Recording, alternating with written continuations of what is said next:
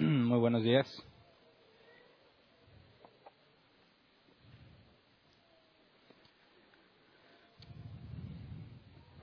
El día de hoy seguiremos estudiando el tema de la Trinidad, pero ahora toca eh, analizar y estudiar la evidencia bíblica acerca de la Trinidad. El domingo pasado estudiamos el concepto, ¿verdad? El miércoles estudiamos o analizamos las herejías tempranas en contra de la Trinidad en los primeros cinco siglos. Vimos cómo se levantaron personas que aseguraban algo muy parecido a la Trinidad, pero si lo inspeccionabas más a detalle resulta que contradecía algunos de los puntos de la Trinidad. Y precisamente por eso fue difícil para la iglesia de aquel tiempo determinar lo que estos hombres enseñaban en el sentido de declararlo como una herejía para advertir a todas las iglesias o tomarlo porque proviene de la escritura. Entonces el miércoles nos enfocamos y voy a mencionar las cinco herejías principales que vimos. Claro que hubo más, muchas más, pero estas cinco son las más importantes con respecto a la Trinidad, porque en, en un sentido aseguraban algo muy similar y en otro sentido lo negaban. Vimos monarquianismo modal y voy a usar los términos eh, teológicos para, para, este asunto, aunque el miércoles los estudiamos en, eh, a detalle para ver qué era monarquianismo y todo eso, pero lo voy a resumir las cinco principales herejías que analizamos, monarquianismo modal, promovido por Sabelio, donde él aseguraba que, de hecho, estas cinco aseguraban que Dios es uno en esencia. ¿Se acuerdan en cuanto a la definición de la Trinidad? Dios es uno en esencia, tres en personas. Así que no es uno y tres en el mismo sentido y al mismo tiempo, no, es uno y tres al mismo tiempo, pero en distinto sentido. Por eso no es una contradicción lógica. Y el monarquianismo modal aseguraba que Dios es una esencia, pero Jesús y el Espíritu Santo son manifestaciones o modos de Dios, no personas. Y analizamos por qué eso no refleja lo que dice la Biblia. Partía de una, un entendimiento de los gnósticos en cuanto a Dios como el centro de todo y ondas que se propagan alrededor de él, donde cada una de las ondas es un modo o manifestación eh, de Dios, de manera que bajo ese esquema una piedra es una manifestación de Dios, un árbol es una manifestación de Dios, pero mientras más lejos esté del centro, más inferior es. Así que tienes a Dios en el centro, que según Sabelio era el Padre, y después tenías al Hijo y después el Espíritu Santo. Según su doctrina, el Padre era mayor al Hijo y el Hijo mayor al Espíritu Santo. Entonces, eso no refleja lo que la Escritura dice. Por eso fue declarado como herejía. Después surgió el monarquianismo dinámico, o más comúnmente llamado arrianismo, promovida por Arrio, donde aseguraba que Dios es uno en esencia, pero Jesús fue creado y fue lo primero que creó. Él tomaba el término primogénito de la creación para asegurar que Jesús es el primero que Dios creó, de manera que Jesús fue un ser creado y quitó la divinidad en Cristo. Así que fue rechazado como herejía. Luego tuvimos el macedian, está medio difícil, macedonianismo. Y este fue promovida por Macedonio de Constantinopla y afirmaba que Dios es uno en esencia, que Jesús es Dios, pero el Espíritu Santo no. Entonces fue declarado como herejía. Y vimos que del arrianismo y del macedonianismo salió el concilio de Nicea Constantinopla y lo estuvimos analizando y, y, analizamos porque estamos de acuerdo con ese credo. Después surgió el monofisismo, promovido por Eutiques, que enseñaba que Jesús tenía una sola naturaleza, era humano y hombre, pero no una parte humana y una parte humano y divino, no una parte humana y una parte divina, sino un superhumano divino. Y vimos algunas de las bases que utilizaban para sostener su doctrina y vimos por qué es rechazada. Él aseguraba que cuando el pasaje que dice que Jesús conocía, conocía el pensamiento de los hombres que estaban ahí, aseguraba que Jesús en su naturaleza humana también era omnisciente. Entonces resolvimos cómo eso es equivocado eh, por medio de otras de las palabras de Jesús.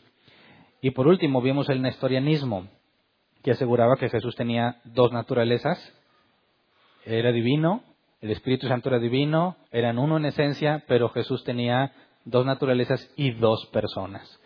Así que ya no era una trinidad, sino tetranidad.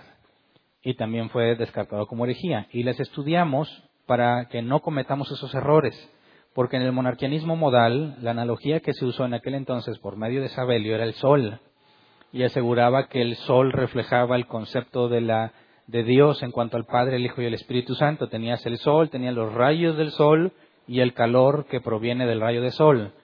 Y él usaba esa analogía para enseñar que uno es Dios, el Padre, y que el rayo del sol y el calor son inferiores.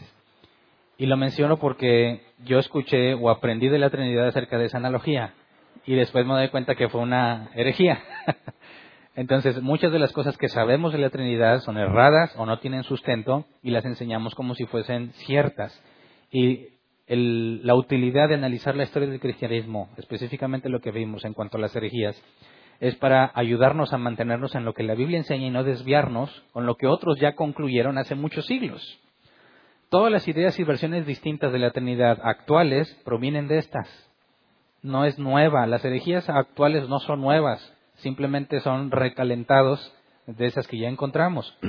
y estuvimos viendo cómo parte de eh, los testigos de Jehová tienen algo como adopcionismo y como eh, macedonianismo, bueno, le negaba la divinidad también al Espíritu, al Espíritu Santo. Dice que es una fuerza, que es el macedonianismo, y el arrianismo que asegura que Jesús fue creado. Los testigos de Jehová fundamentan su doctrina en base a esas dos doctrinas que ya fueron declaradas como herejía hace muchos siglos.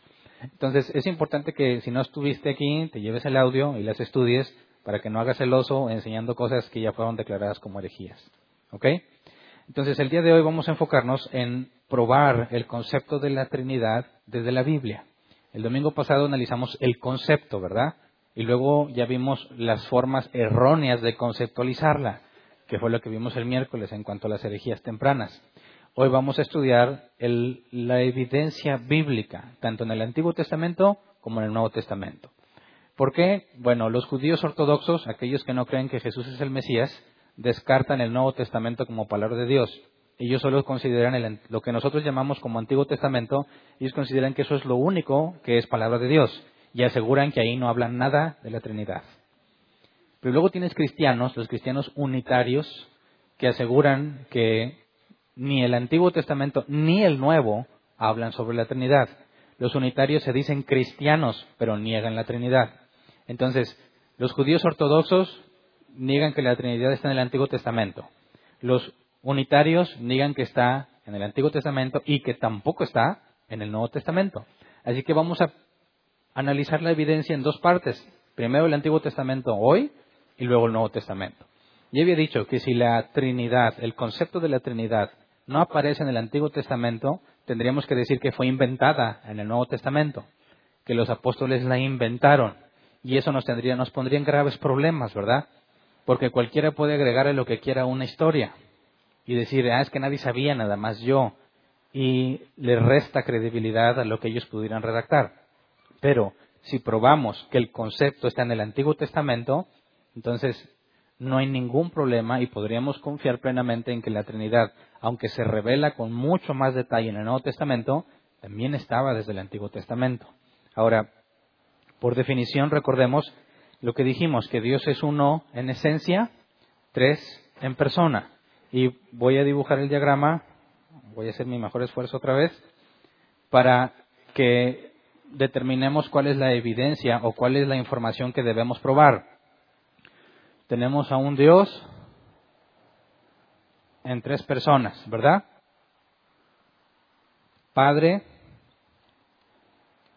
Hijo y Espíritu Santo. Y según la Biblia, el Padre es Dios, ¿verdad? El Hijo es Dios y el Espíritu Santo es Dios. Luego, el Padre no es el Hijo y el Hijo no es el Padre. El Hijo no es el Espíritu Santo y el Espíritu Santo no es el Hijo. Y el Espíritu Santo no es el Padre y el Padre no es el Espíritu Santo. Así que tenemos a un solo Dios en esencia y tres en personas. Si vamos a buscar ese concepto en el Antiguo Testamento, tendríamos que probar que hay tres personas, un solo Dios y que son distintos entre ellos, que es lo que está ahí plasmado, ¿verdad? Así que ese va a ser nuestro objetivo, probar desde el Antiguo Testamento que hay tres personas, que las tres no son llamados Dios de forma independiente, sino uno solo, y que no es meramente una manifestación, como los unitarios creen. Los unitarios dicen, el Padre, el Hijo y el Espíritu son el mismo. Entonces, tendríamos que probar en el Antiguo Testamento que están estos tres y que no son el mismo, sino que son distintos, pero son un mismo Dios. Entonces, ¿a quién se le ocurre un versículo así donde en el Antiguo Testamento nos demuestra la Trinidad? ¿A alguien? ¿Dónde? Hagamos al hombre. Bueno, ahí tienes la palabra Elohim que analizamos la clase pasada y también es aplicada a los humanos. Así que Elohim no puede ser usado como una prueba de la Trinidad, aunque es uno de los primeros argumentos que el cristiano usa a favor de la Trinidad. Y ahorita vamos a ver por qué es bueno usarlo, pero por qué no es suficiente, se requiere más. Entonces, quisiera primero entonces eh, dejar en claro que es difícil, partiendo desde nuestro concepto, todo lo que sabemos de la eternidad normalmente lo tenemos del Nuevo Testamento. Nosotros hablamos de Padre, Hijo y Espíritu Santo. Pero si estas tres personas están en el Antiguo Testamento, ¿cómo se les llamaba? Y ahí es donde muchos empezamos a, a dudar. A ver, en ningún momento se le llama el Hijo a Jesús en el Antiguo Testamento, mucho menos Jesús, ¿verdad?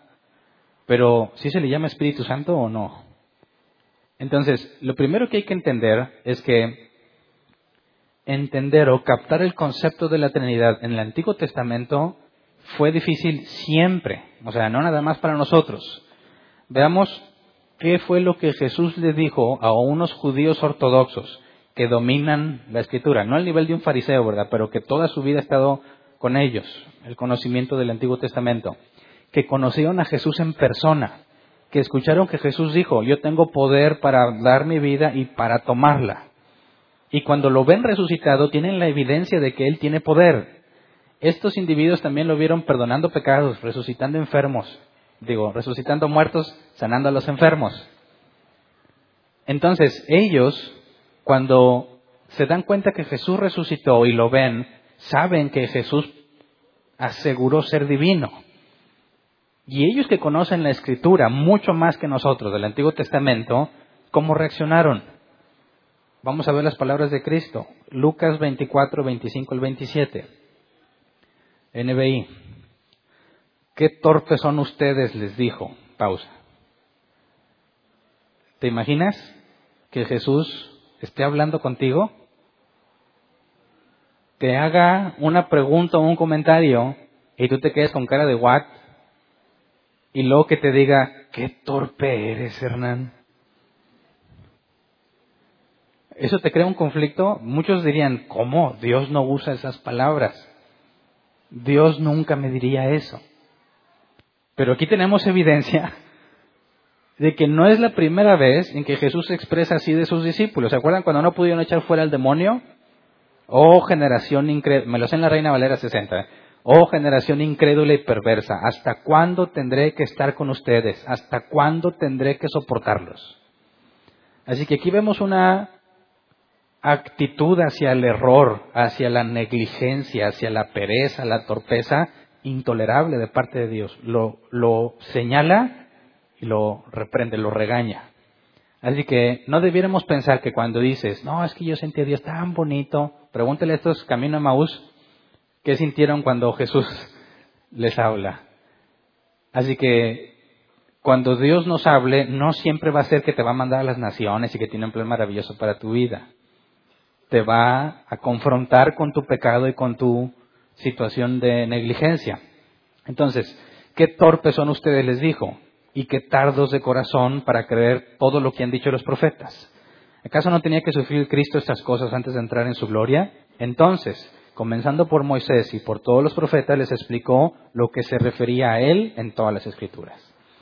Así que a gente que está acostumbrada a estudiar el Antiguo Testamento, que era una forma de vida, que todos los primeros años de vida fue instruido claramente en eso, les resultaba complicado entender el concepto de la Trinidad. Y lo que tenemos en el Nuevo Testamento es la reflexión, el estudio del Viejo Testamento a la luz de la evidencia en Cristo. Así que sería prácticamente imposible que llegásemos al conocimiento del concepto de la Trinidad tal como lo tenemos si Jesús no hubiese venido a manifestar su poder y a manifestar su divinidad. Entonces, partiendo de lo que Jesús hizo y de la evidencia de su resurrección y de su enseñanza, es como se analiza el Antiguo Testamento para determinar dónde se habla de Jesús, ya que nunca había sido revelado de esa forma. ¿Por qué no había sido revelado de esa forma? No sabemos con certeza, pero ya hablamos de la revelación progresiva. Dios va mostrando, conforme pasa el tiempo, cada vez más información acerca de Él mismo o de su plan de salvación. Por ejemplo, cuando tenemos referencias a Cristo desde Génesis 3, un descendiente de Eva le aplastará la cabeza al serpiente. Bueno, le comentó a Eva y a Adán y al serpiente una, bueno, un hecho que sucedería muchísimo tiempo después, pero que Adán y Eva pensaban que en sus días se iba a presentar. ¿Por qué no les contó todo? ¿Por qué no les dijo, no, compadre, faltan todavía como seis mil años? No, no les dijo nada de eso. Nada más les dijo que iba a suceder, ¿verdad? Luego tienes a Abraham y le dice, en tu descendiente serán benditas las naciones. Y no le dijo más. Y Abraham ahí está angustiado que si es Ismael o que si Isaac. Y no vio la promesa cumplida, pero Dios no le mostró más. ¿Por qué? A Adán y Eva les dijo cierta cosa, limitado. A Abraham le dice otra cosa, pero luego habla con Moisés. Y a Moisés le cuenta un poco más le da leyes y le da muchas cosas, pero nada más le dice, va a venir un profeta como tú. Moisés dice, va a venir uno como yo, a él escuchen. Y no se le mostró más. Y luego tiene los profetas, que Dios le va mostrando cada vez una visión más detallada de lo que se le dijo a Adán y Eva, y sin embargo no se los cuenta todo. Así que es claro que no es una excusa el que nosotros digamos, en el Nuevo Testamento dice muchas cosas porque la revelación es progresiva como si fuese a mi conveniencia el meter ese concepto. No, claramente está en el Antiguo Testamento que Dios no le contó toda la historia desde el principio a los individuos con los que habló, sino que fue gradual. Ahora, partiendo de eso, esperaríamos ver entonces pasajes que nos hagan concluir esto, aunque quizás no tan detallado como en el Nuevo Testamento. Así que nosotros conocemos a la Trinidad partiendo del Nuevo Testamento como Padre, Hijo y Espíritu Santo. ¿Cómo se le referenciaba a las tres personas en el Antiguo Testamento? Tenemos, lo voy a apuntar, sí, con rojo, que el Padre se le llama como YHVH, que se nos traduce como Jehová. Pero Jehová no aparece en el original, ¿verdad? Lo que está en el original es esto y es impronunciable. Ese es el Padre. ¿El Hijo? No digas que Jesús, ¿verdad? Algunos judíos dicen, a ver, ¿dónde está la palabra Jesús en el Antiguo Testamento? Y a veces no hay ningún Jesús. Dices, no, o sea, obviamente Jesús todavía no nacía. Todavía no se había dado la instrucción de que fuese nombrado Jesús. Oye, pero no dice que se le debió haber llamado Emanuel. Sí, Emanuel es Dios con nosotros. Y fue lo mismo que Jesús y los discípulos dijeron, Dios, el apóstol Juan lo dice bien claro, el verbo tomó carne. El verbo era Dios, es Dios con nosotros, pero su nombre, en cuanto a la persona física humana, es Jesús. Entonces, ¿cómo le llaman a Jesús o al Hijo en el Antiguo Testamento? Y se le dice el ángel o la palabra del Señor. ¿Y al Espíritu Santo? ¿Espíritu Santo es un término inventado en el Nuevo Testamento? No, ya estaba en el Antiguo Testamento. Aunque no se le dice con frecuencia el Espíritu Santo, se le dice Espíritu del Señor.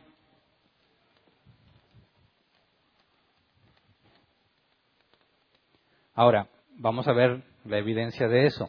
Pero esto nos da la pauta de lo que vamos a buscar en el Antiguo Testamento para ver si cuando se habla del ángel del Señor o de la palabra del Señor o cuando se habla del Espíritu del Señor, embona o refleja este concepto que vemos claramente en el Nuevo Testamento.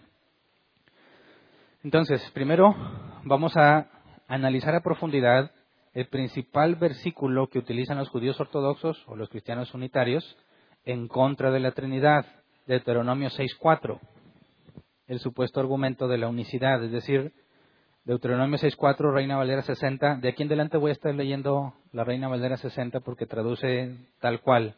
Y ese es el nivel que quiero que estudiemos, la traducción tal cual. Deuteronomio 6.4 dice, oye Israel, Jehová nuestro Dios, Jehová uno es. Entonces, aquí nos dicen claramente que este pasaje refuta el término o el concepto de la Trinidad y que contradice cualquier idea de un Dios trinitario.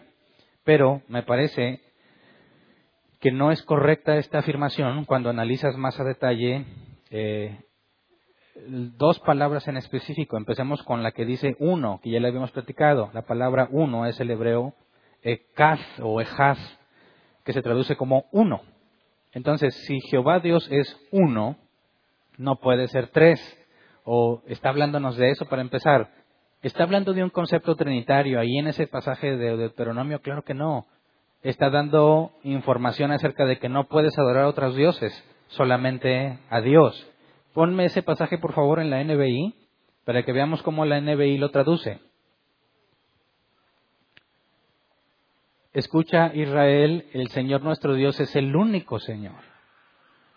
¿Por qué no tradujo uno es, como la Reina Valera 60? ¿Por qué traduce como el único? Bueno, porque la palabra ejad no habla de uno en singular. Y sobre todo en el contexto de lo que está hablando, si tú sigues leyendo ese capítulo te va a hablar que solo al Señor puedes adorar, a ningún otro Dios. Entonces, habla de exclusividad, no de unicidad, no es singular. Y probémoslo. Veamos esta misma palabra ejad en distintos pasajes para ver cómo está aplicada. Génesis 1.5 primer capítulo de la Biblia, Génesis 1.5. Y llamó Dios a la luz día y a las tinieblas llamó noche y fue la tarde y la mañana un día. Y aquí la palabra es ejar. La tarde y la mañana un día.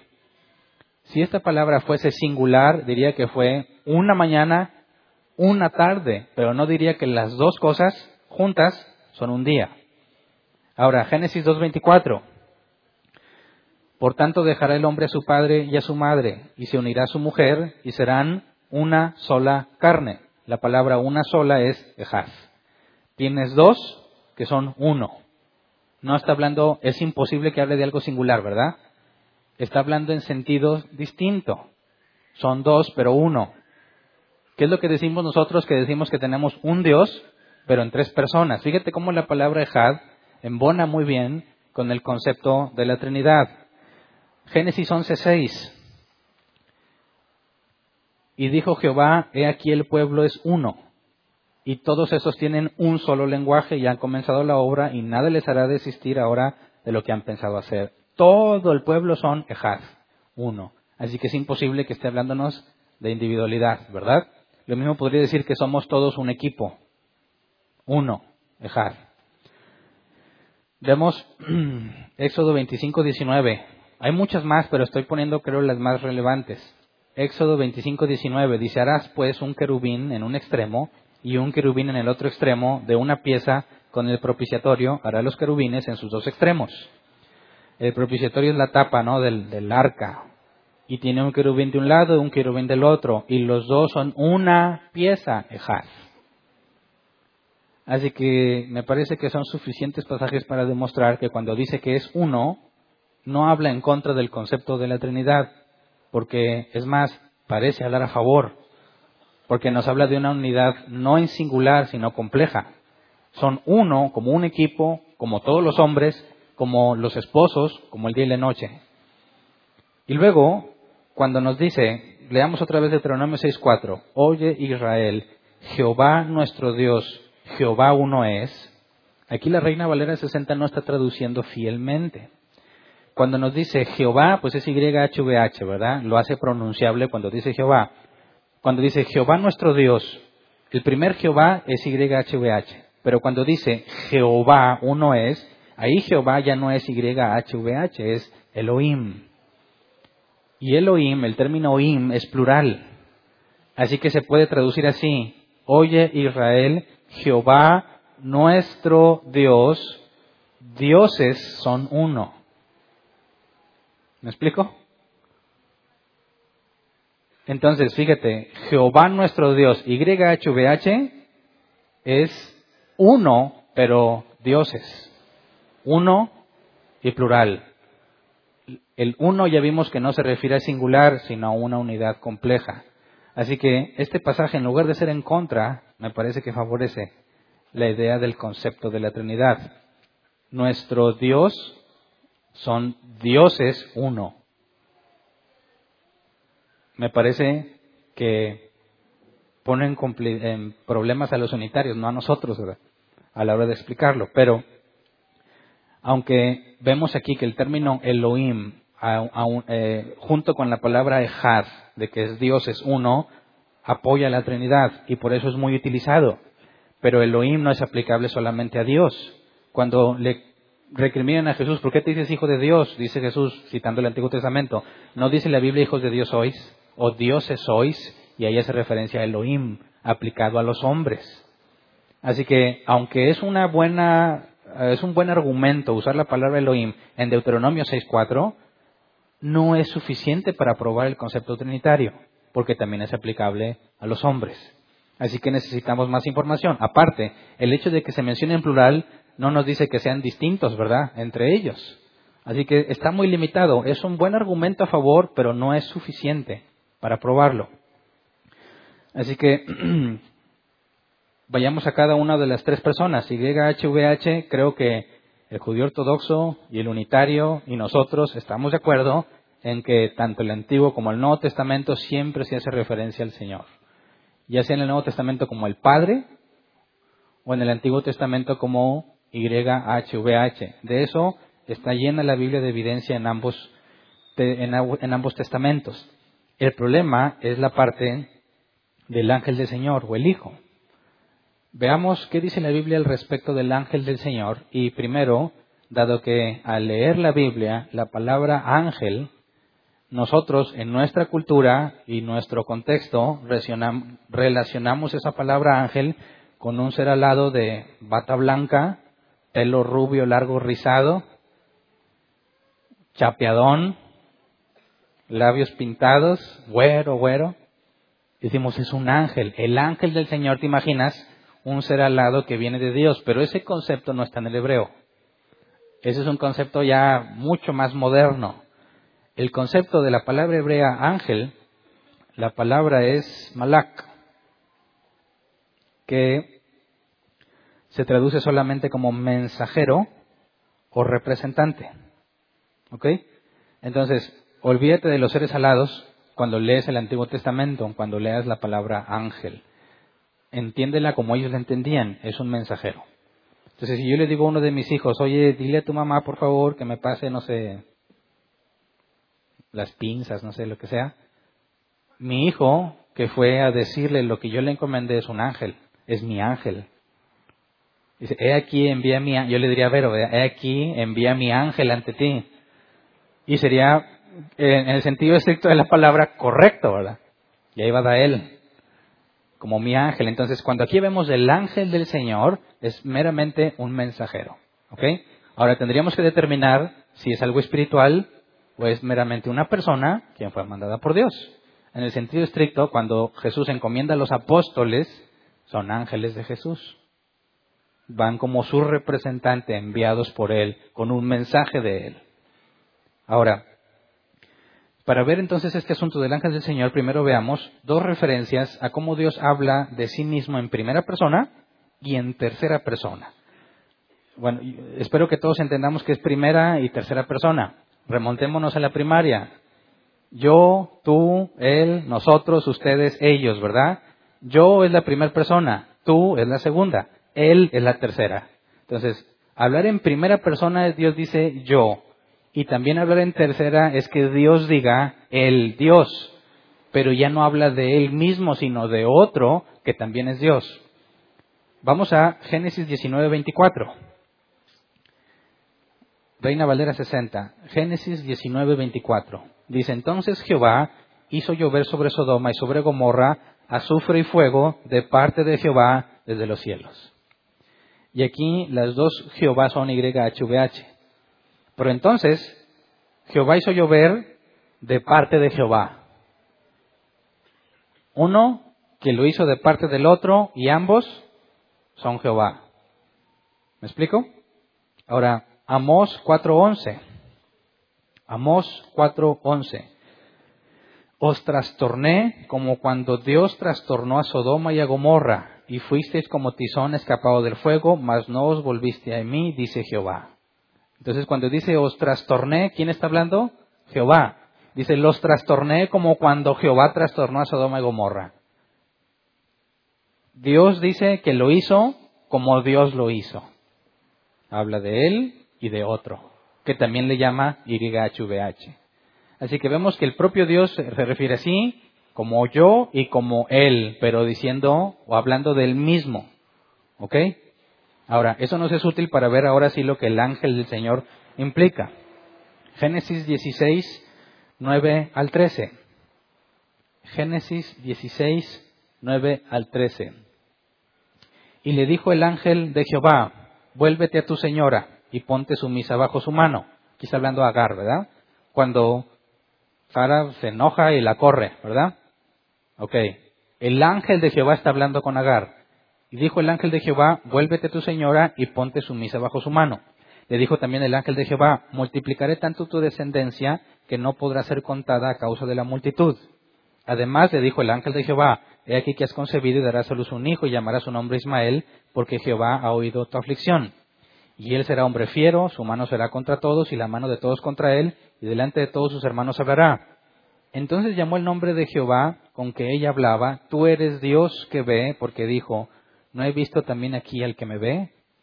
Entonces aquí hay algo muy interesante, no sé si lo notaste.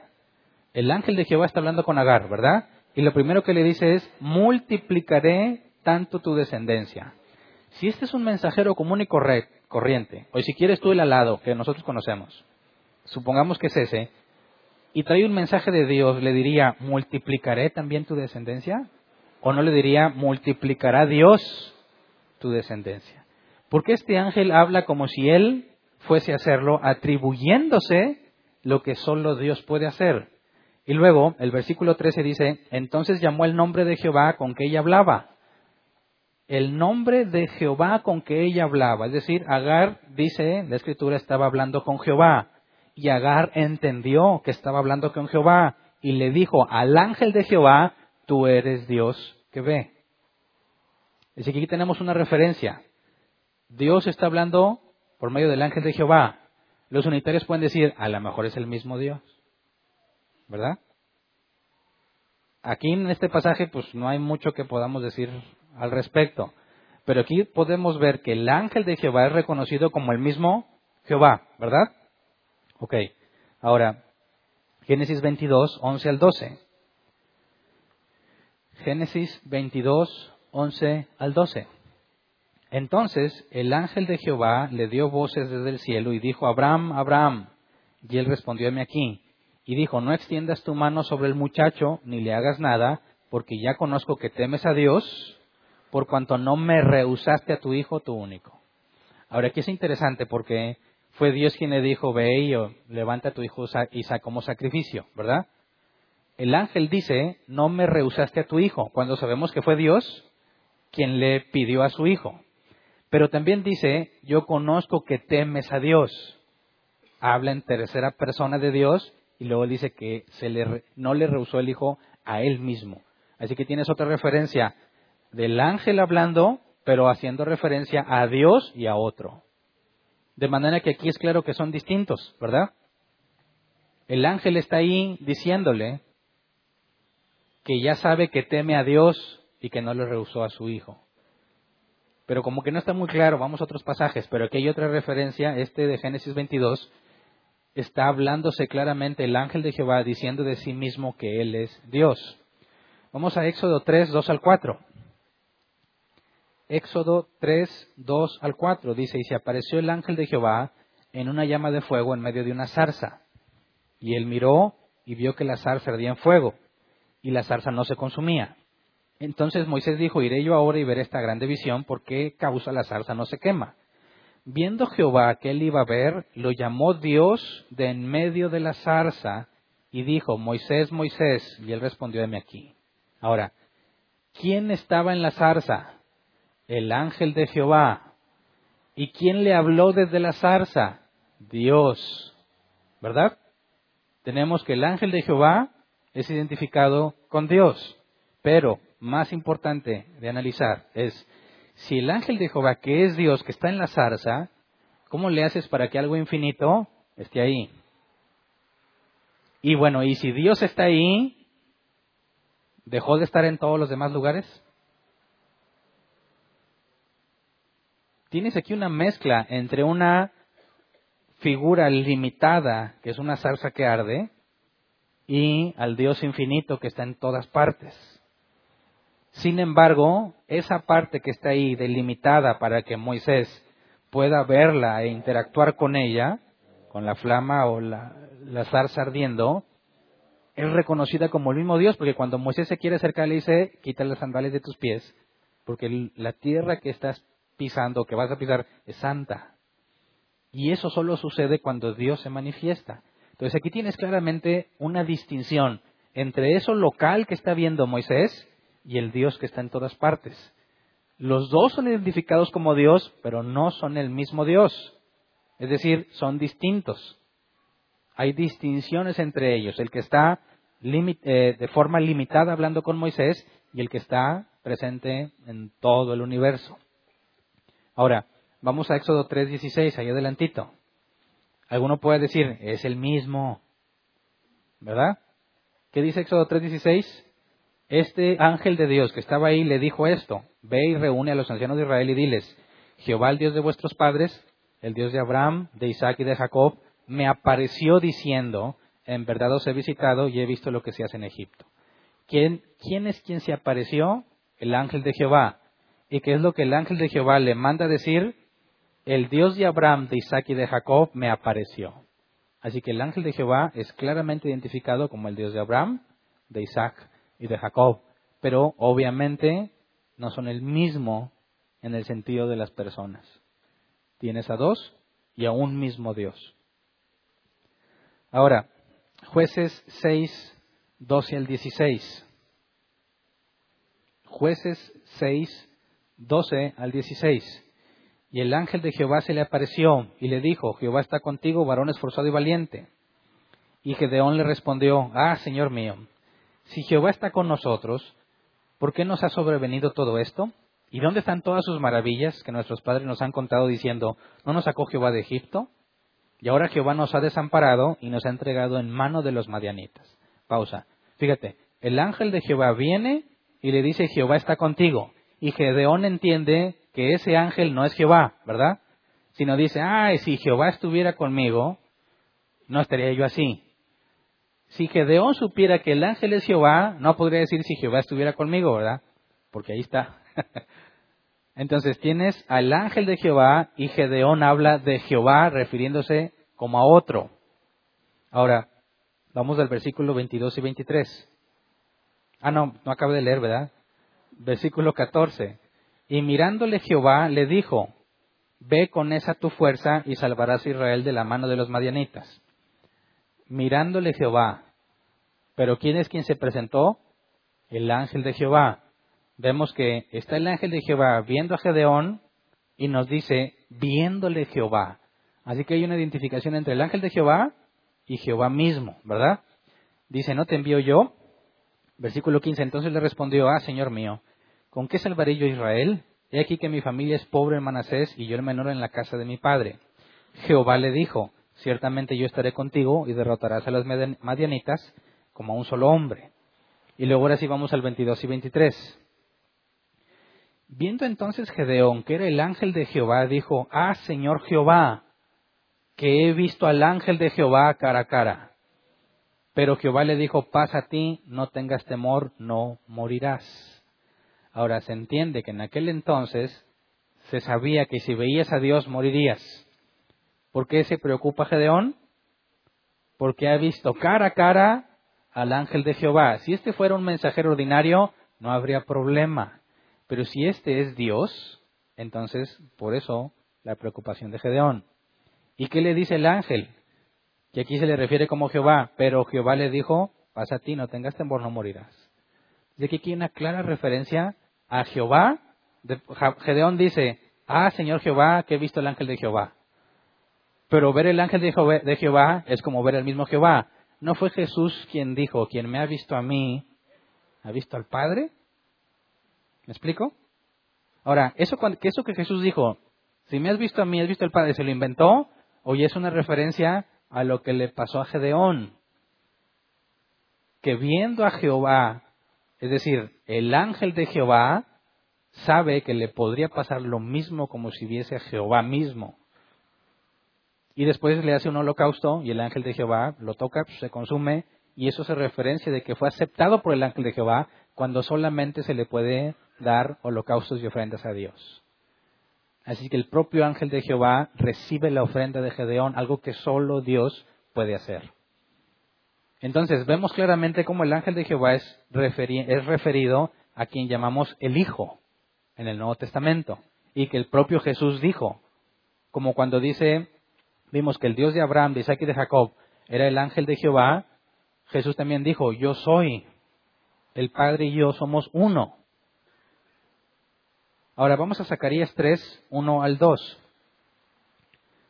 Zacarías 3, 1 al 2. Dice, me mostró al sumo sacerdote Josué, el cual estaba delante del ángel de Jehová, y Satanás estaba a su mano derecha para acusarle. Tienes tres en escena, ¿verdad? José, perdón, Josué, el ángel de Jehová y Satanás. Y dijo Jehová a Satanás, Jehová te reprenda, oh Satanás. O sea, dijo Jehová a Satanás, Jehová te reprenda.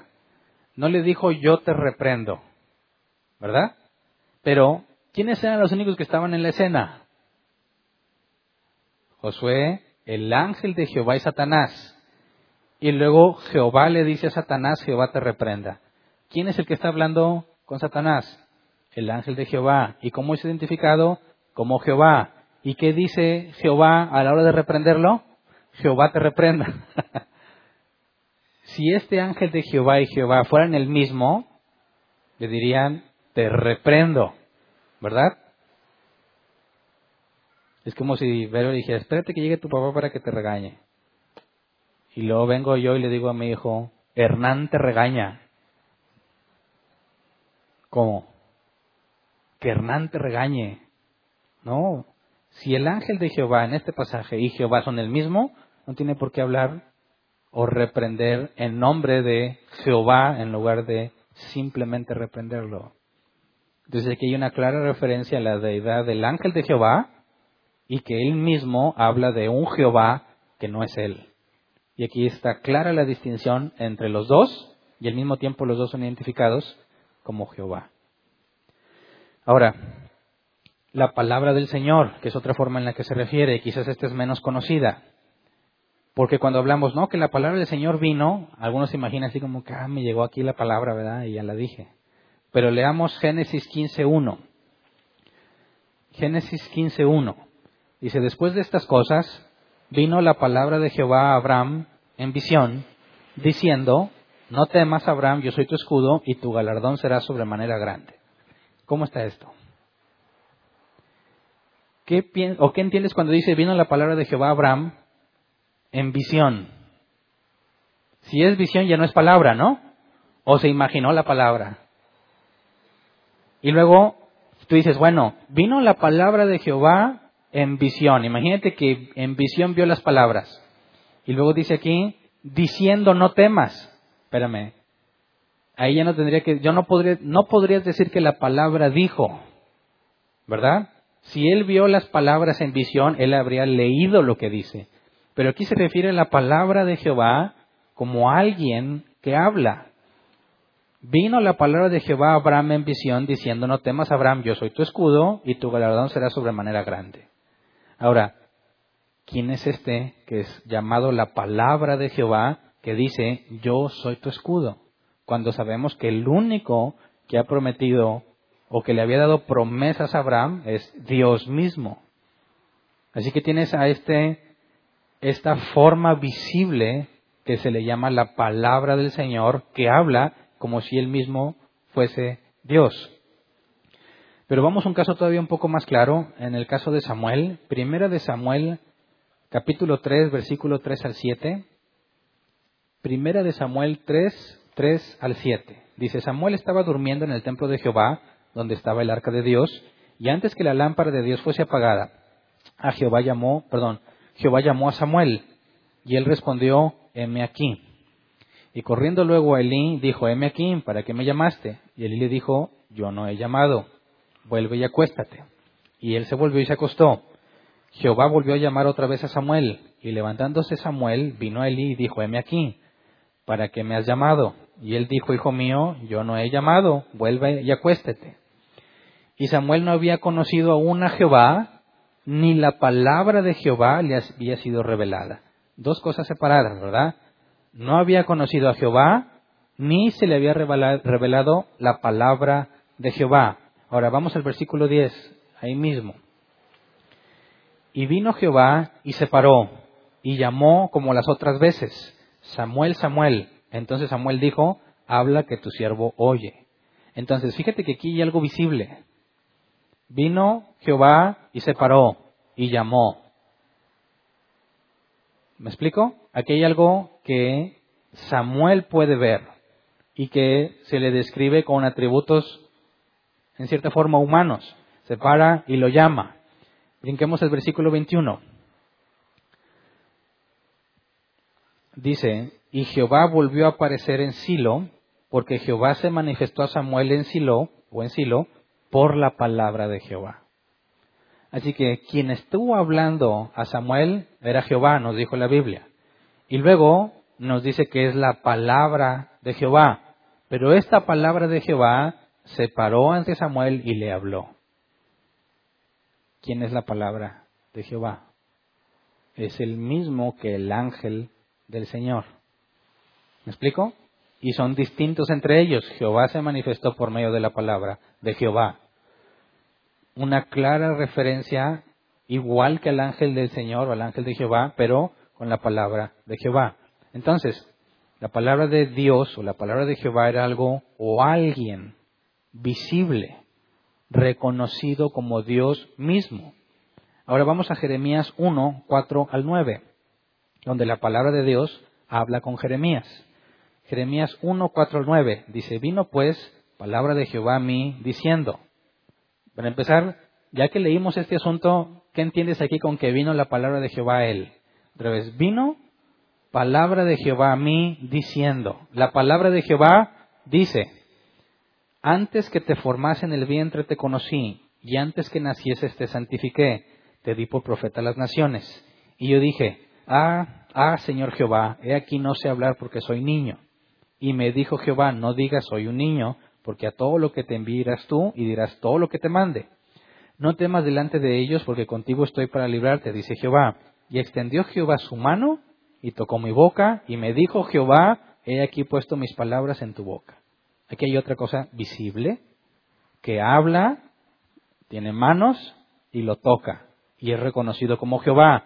Pero lo primero que se nos dijo que fue la palabra de Jehová quien vino y dijo. Así que tienes a la palabra de Jehová hablando con Jeremías. Y habla como si él mismo fuese Jehová. Dice, y me dijo Jehová, he aquí he puesto mis palabras en tu boca. Entonces, la palabra de Jehová, que era claro para Jeremías como una especie de persona, individuo con características humanas, es el mismo Jehová en esencia, lo que Jesús dijo de sí mismo está claramente manifestado en el Antiguo Testamento, haciendo referencia al ángel del Señor o a la palabra del Señor. Así que no dudamos por todas las referencias que hay en cuanto al Padre, y de hecho las estamos mencionando, ¿verdad?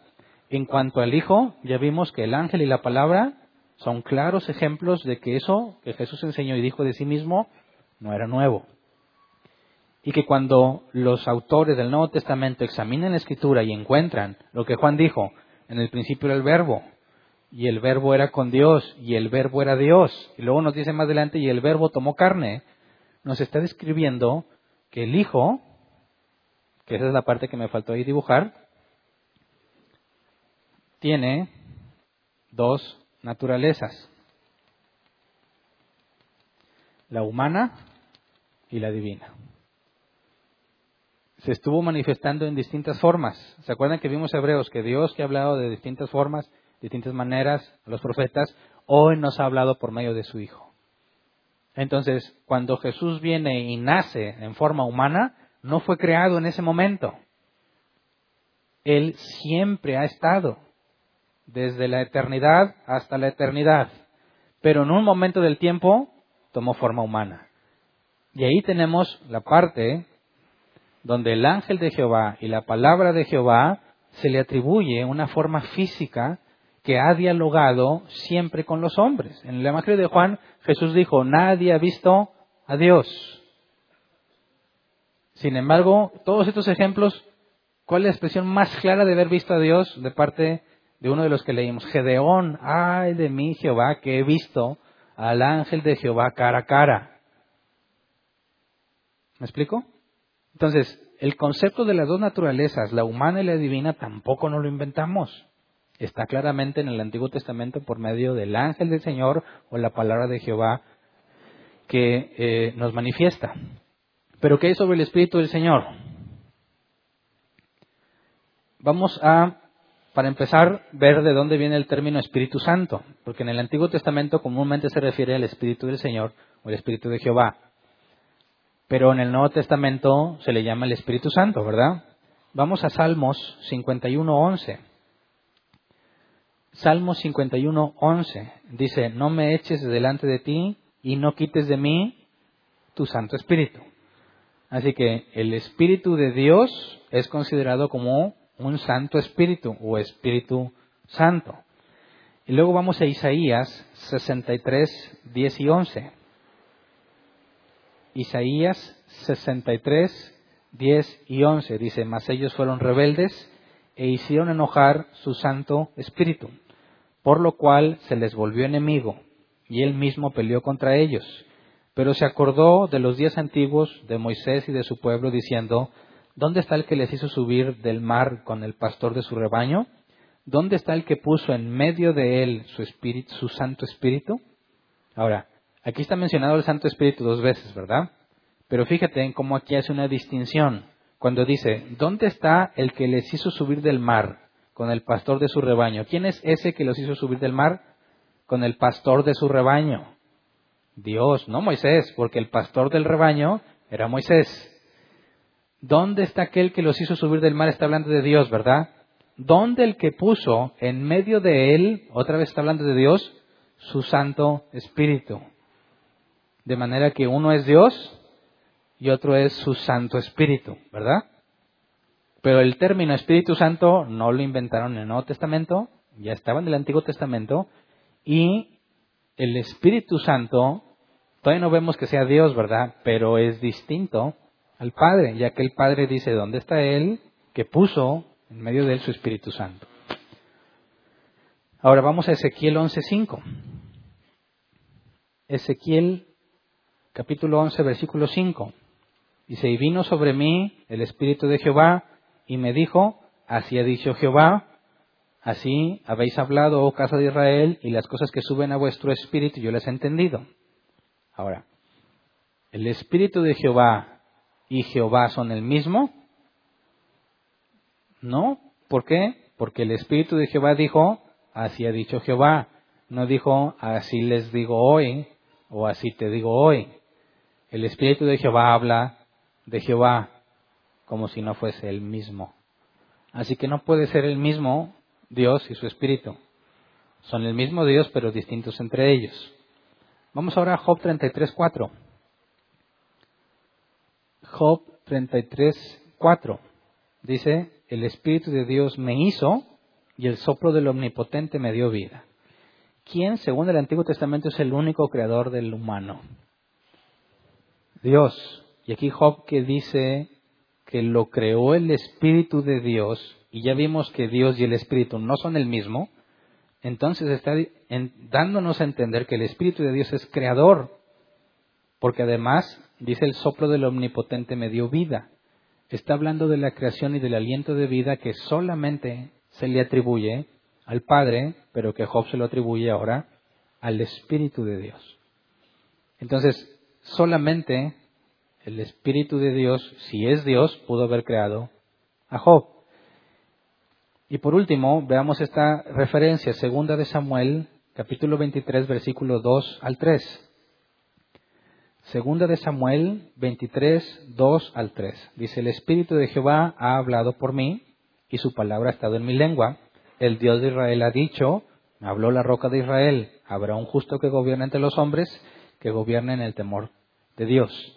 Así que el propio David en su lecho de muerte dice que el Espíritu de Jehová le habla y que el Dios de Israel le ha dicho. Y hace equivalente lo que el Espíritu dice a lo que Dios dice. La palabra del Espíritu Santo, perdón, sí, aquí es Espíritu de Jehová, es la misma palabra de Dios, pero no es el mismo y se le atribuye el poder de crear al Espíritu Santo. Así que tenemos también referencias claras a que el Espíritu Santo tiene atributos que son solamente de Dios, pero que al mismo tiempo no es el Padre. Y aparte, al Espíritu nunca se le dice que sea la palabra o el ángel del Señor. Entonces, ¿habrá un pasaje donde hable de los tres? Porque si te fijas, te mencioné un chorro de pasajes con el Padre y el Hijo, o sea, Jehová y su palabra o su ángel. Y luego entre Jehová y el Espíritu. Pero ¿por qué? A ver, pero si, si realmente está, dame uno que, que mencione los tres. Isaías 48, 12 al 16. Isaías 48, 12 al 16. Dice, Óyeme Jacob y tú Israel a quien llamé. Yo mismo, yo el primero, yo también el postrero. ¿Quién está hablando aquí? Dios, ¿verdad? Ok, dejémoslo así primero como Dios. Solamente Dios podría haber dicho esto. Versículo 13. Mi mano fundó también la tierra y mi mano derecha midió los cielos con el palmo. Palmo, perdón. Al llamarlos yo, comparecieron juntamente. Juntaos todos vosotros y oíd. ¿Quién hay entre ellos que anuncie estas cosas? Aquel a quien Jehová amó ejecutará su voluntad en Babilonia y su brazo estará sobre los caldeos. Yo, yo hablé y le llamé y le traje. Por tanto será prosperado su camino. Acordaos, eh, perdón, acercaos a mí, oíd esto. Desde el principio no hablé en secreto. Desde que eso se hizo, allí estaba yo.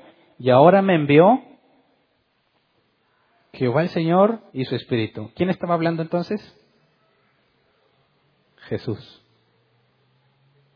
¿Y qué dijo Jesús de sí mismo? Ya que él dice, me envió Jehová y su Espíritu, pero yo estaba en el principio, yo fui quien firmó, afirmó todos los cimientos y todo. No dijo Juan, Juan 1.1, todo fue creado por medio del verbo. ¿Se lo inventó o leyó Isaías 48? Aquí tienes a los tres, el que habla, que fue enviado por el Padre, que es Jehová, y por su Espíritu. Es Jesús quien habla de sí mismo como el creador de todas las cosas. ¿Verdad? ¿O nos lo estamos sacando de la manga con pasajes bien forzados? No. Oye, pero no dice Trinidad. Claro que no, porque esa palabra se inventó hasta muchos siglos después. Dice, oye, no, no aparecen dinosaurios en la Biblia. Claro que no. La palabra dinosaurios no va a estar en la Biblia, ¿verdad? Como tampoco el Internet. No va a estar esa palabra en la Biblia. Pero entonces, ¿el concepto de la Trinidad lo encontramos en el Antiguo Testamento? Claro. ¿Los habías leído? ¿Te habías dado cuenta de eso? ¿O requiere un minucioso examen con detalle de las palabras? Ponte en lugar de los que iban camino de Maús. Quisiera que tratáramos de comprender a qué le llama Dios torpeza. ¿Qué torpes son? Ah, caray. A ver, no está a la simple lectura, ¿verdad? Cuando pasaste leyendo por la zarza y el... ¿Cuántos leyeron ya Éxodo completo de perdido? A ver. Ok. Cuando pasaste por el pasaje donde habla de la zarza y todo, dijiste, aquí están dos dioses, pero... el ángel y son uno mismo y llegas a esa conclusión, no, te la pasaste de largo como todos, ¿verdad?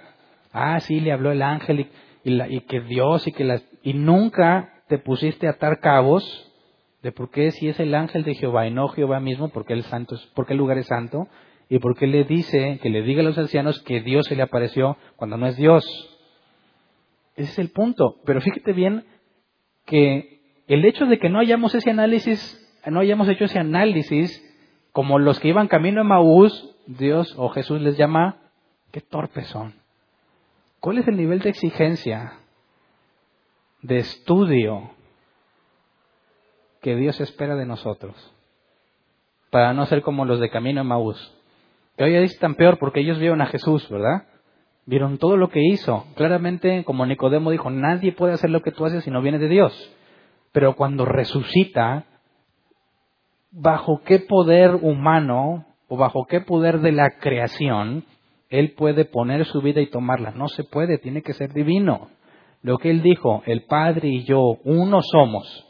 Cuando le dijo a los fariseos, antes que Abraham fuese, yo soy, era una evidencia contundente de la divinidad de Cristo y sin embargo no la comprendían. Decía, la Biblia, eso no viene en la Biblia. Semejante regañada les pone y les tuvo que explicar él dónde viene que las escrituras hablan de él.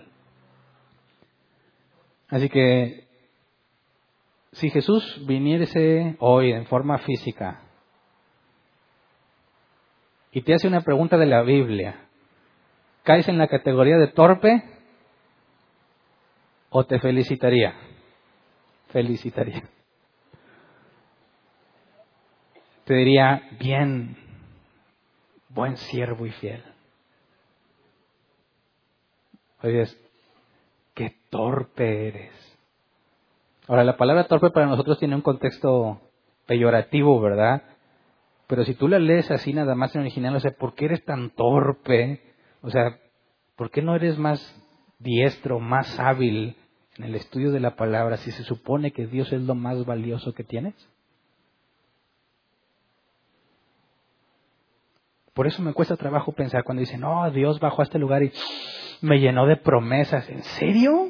Si eres un torpe leyendo la Biblia, ¿no te dijo que eres un torpe? O sea, Dios vino, vio tu torpeza y la omitió. Y te dio puras promesas de bendición. No me quieras tomar el pelo. Una de las verdaderas evidencias de haber experimentado a Dios es la convicción de pecado. Dios mío, perdóname no puedo estar ante ti. ¿Qué le dijo el centurión a Jesús cuando Jesús dijo, vamos a ver a tu siervo? No soy digno de que entres a mi casa. Fíjate. ¿Qué dijo Jesús? No ha hallado fe tan grande.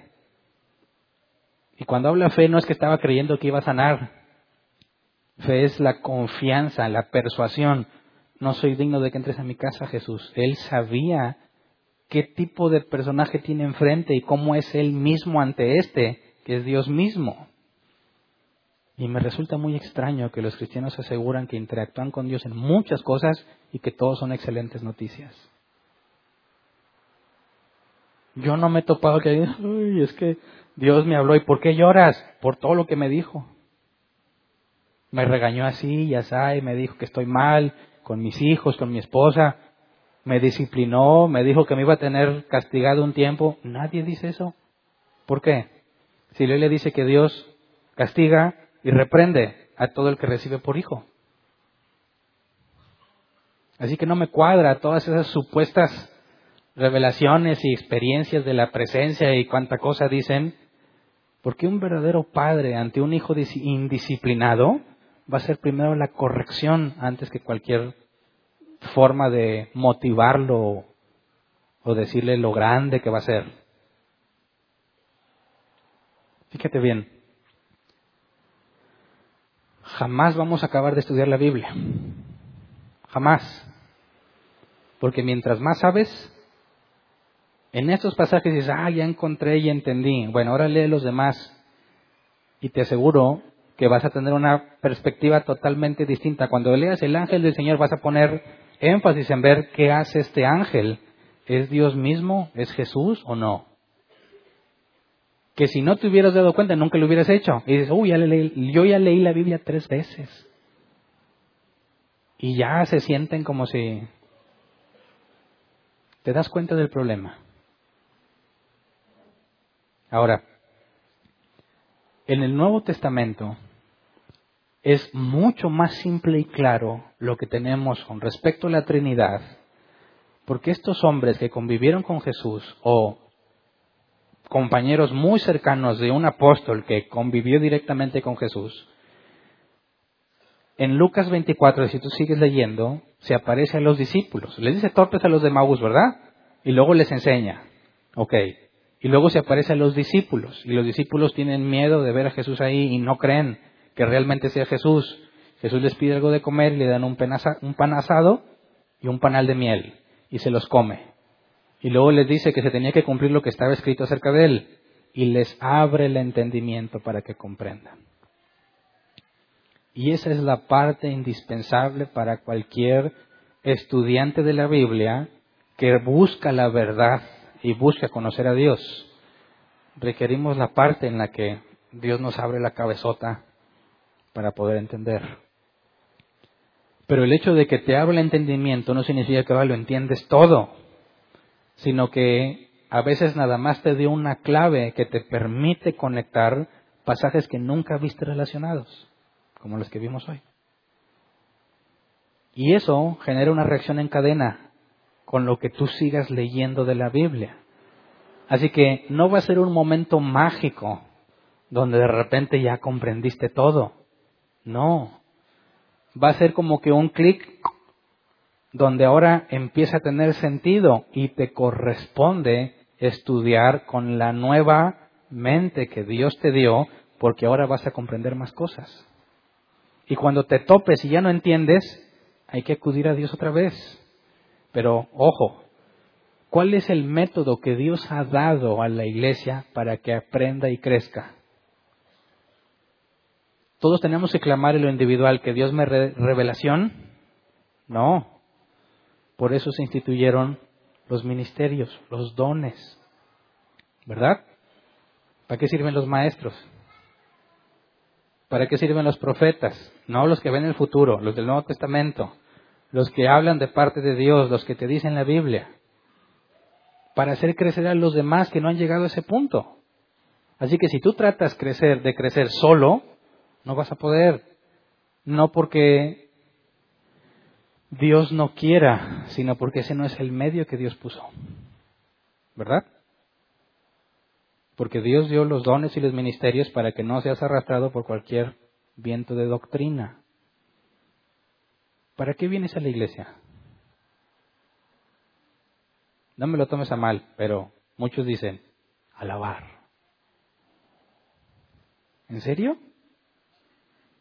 ¿Necesitas la iglesia para alabar? Digo, es bonito que lo hagamos juntos, pero eso no es el propósito.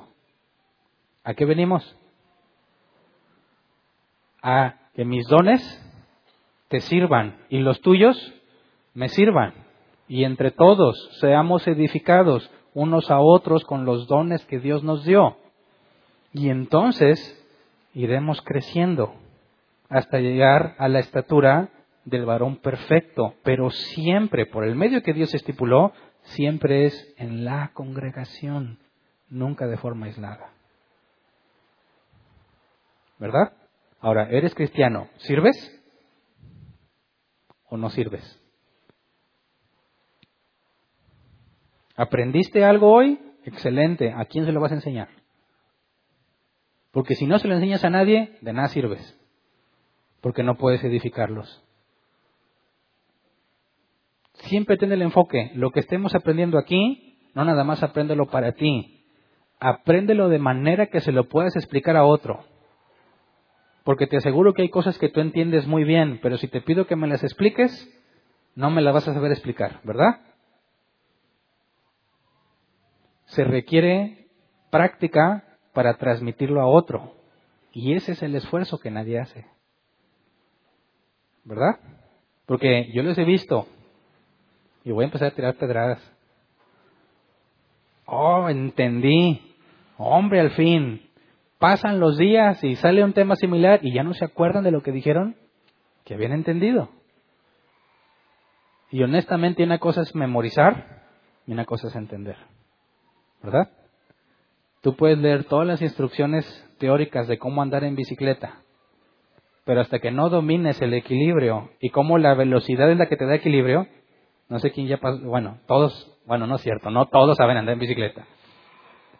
Pero tuviste que entender una cosa, que equilibrarte en la bici jamás la vas a lograr sin movimiento, ¿verdad?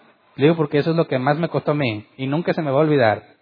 Es que, bueno, déjame practico. Y no, y no, y aquí está mi mamá, que de mis hermanos yo fui el más lento para aprender a andar en bicicleta. Y me caía y me caía. Pues porque no me puedo equilibrar, no, porque te tienes que mover. Y una vez que entendí ese concepto, asunto arreglado, porque nomás tengo que agarrar vuelo, aunque no pedalee, y ahora sí es fácil. Y eso jamás, jamás se va a olvidar, porque es algo que comprendiste. Y ese es el enfoque. Compréndelo de manera que lo puedas transmitir en palabras simples. Esto es lo que tienes que hacer y te aseguro que eso no se te va a olvidar. Te podrás medio oxidar. Pero una simple repasada, ya, ya entendí, ya me acordé y puedes transmitirlo fielmente. Así que este es un llamado a que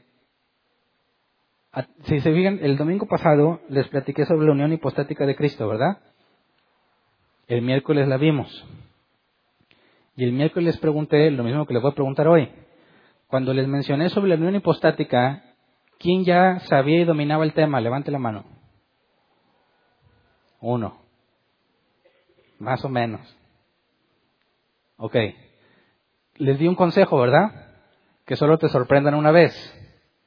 Ok. Lo oyeron una vez y todos sorprendidos. ¿Quién sigue de ignorancia?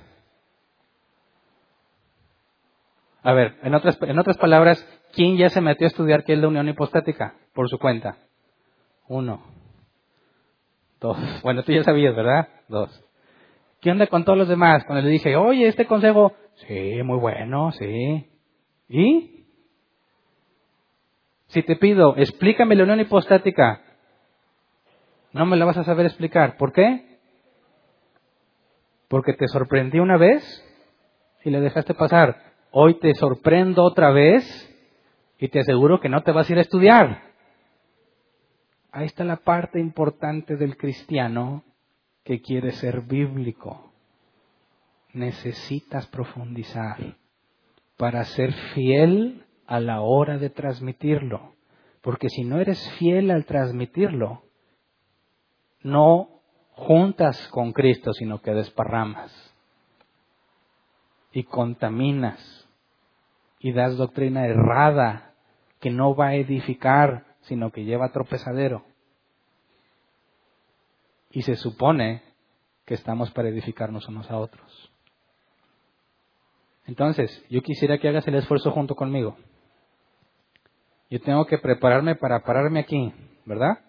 Y me vas a preguntar, y tengo que darte una respuesta razonable y bíblica de la pregunta que me hagas. ¿Qué haces tú? ¿Mm? Yo pregunto. Bueno, y si yo te pongo, bueno, ya lo entendiste, ahora yo te hago preguntas a ti. Eso afirmaría lo que aprendiste. Yo no me puedo poner a preguntarle a cada uno, pero te aseguro que hay mucha gente que tiene muchas dudas que si supiera que tú sabes, te preguntaría. Pero no sabe que tú sabes. Es más, a veces nadie sabe que tú sabes, porque nunca dices lo que sabes. Nunca aprovechas las oportunidades. Hay gente con mucha hambre en muchas partes y tú estás bien nutrido de la palabra y no haces nada para ayudar a los demás. Así que por eso les pongo sobre sus hombros la carga que conlleva todo cristiano que estudia la Biblia. Deja de pensar nada más en ti y piensa a quién más le puedes transmitir lo que Dios te permitió entender, porque hay mucha necesidad, mucha necesidad. Somos aquí, no sé, unos 200. ¿Qué cosas no podría hacer Dios con nosotros si los 200 se ponen a estudiar y a decir lo que han dicho. ¿Verdad? Así que por favor, no tratemos de acumularnos aquí para crecer y decir somos una iglesia grande. Eso de nada nos sirve. Venimos aquí a estudiar para luego replicar lo que aprendiste aquí. Por favor, hay mucha, mucha necesidad de conocimiento bíblico en toda nuestra ciudad, en todo nuestro estado, en todo el país, en toda América Latina. Y el privilegio que Dios nos ha dado para estudiar, usémoslo para llevarlo a donde hay necesidad. ¿Ok? Entonces, en cuanto a lo que vimos el día de hoy, antes de pasar a las preguntas, vamos a ponernos de pie y vamos a orar. Sabes, a mí me preocupa mucho que las clases que estamos viendo, que tienen que ver con mucha teología a nivel básico, se convierten en mero conocimiento. Sería una enorme pérdida si solamente queda como conocimiento en tu mente. Necesitas llevarlo a que dé fruto. Necesitamos dar fruto con lo que Dios nos ha dado. Y eso solo va a pasar cuando hables. La palabra de Dios no vuelve vacía. Y hay muchos cristianos que están hambrientos hambrientos de lo que tú tienes. Pásalo, transmítelo, por amor a Dios, por amor a ellos. Vamos a orar, Señor.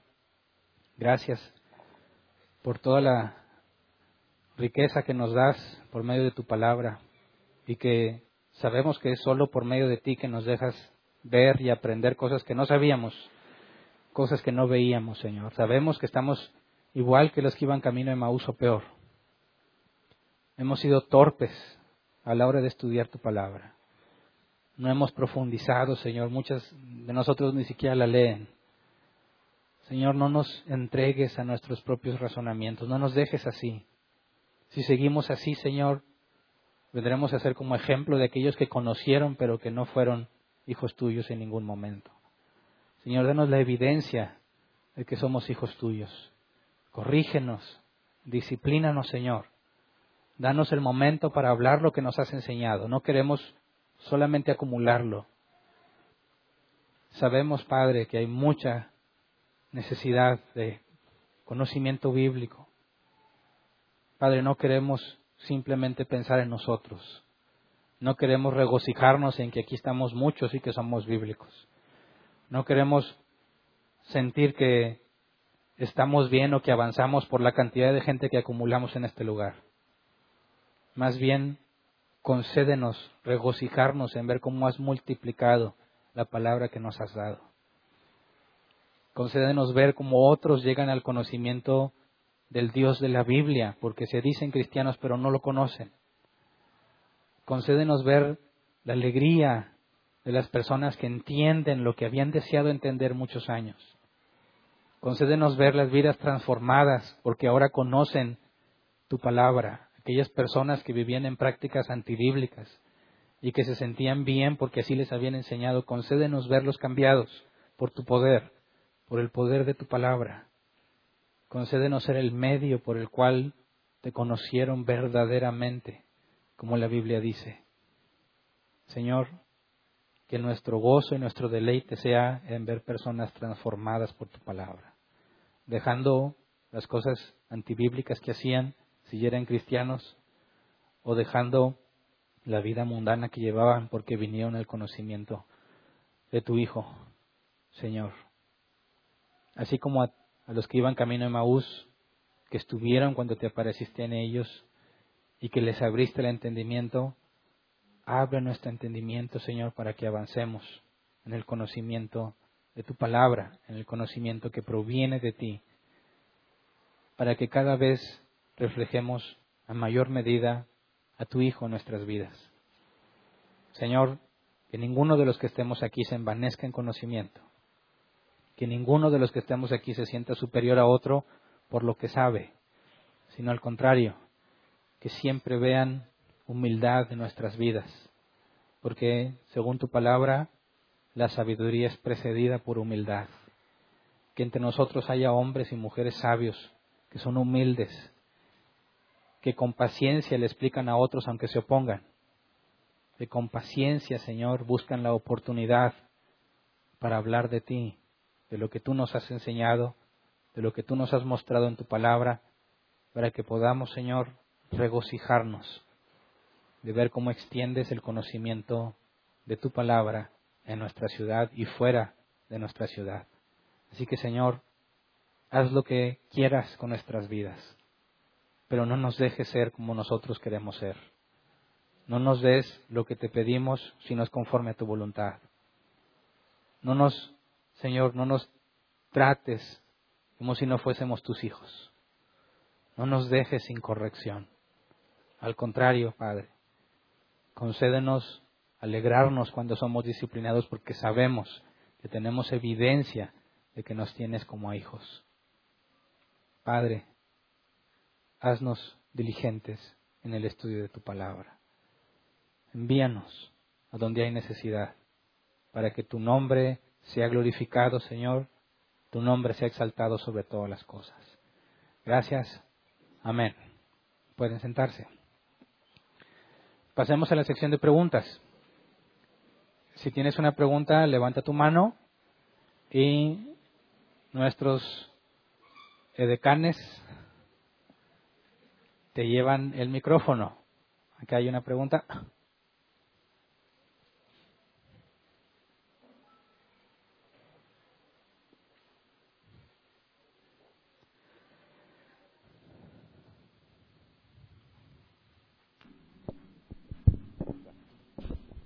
Sí, buenas tardes. Yo ya había escuchado en alguna ocasión acerca de que Jesús era el ángel, pero siempre me ha quedado, eh, vaya, no me ha quedado claro, porque no sé si puedan ayudarnos a poner eh, Efesios capítulo 1 del versículo 3 al 6 y que nos pudieras ampliar ahí un poquito lo, lo que refiere ahí.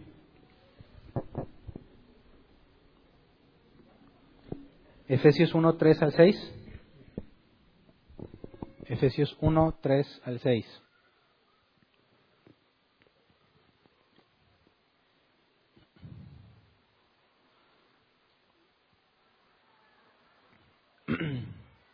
Bendito sea el Dios y Padre de nuestro Señor Jesucristo, que nos bendijo con toda bendición espiritual en los lugares celestiales en Cristo, según nos Perdón, perdón, era Hebreos.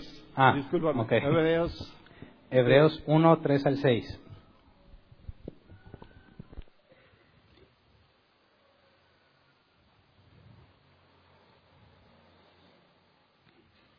Por tanto, hermanos santos, participantes del llamamiento celestial, considerad, ¿no? No.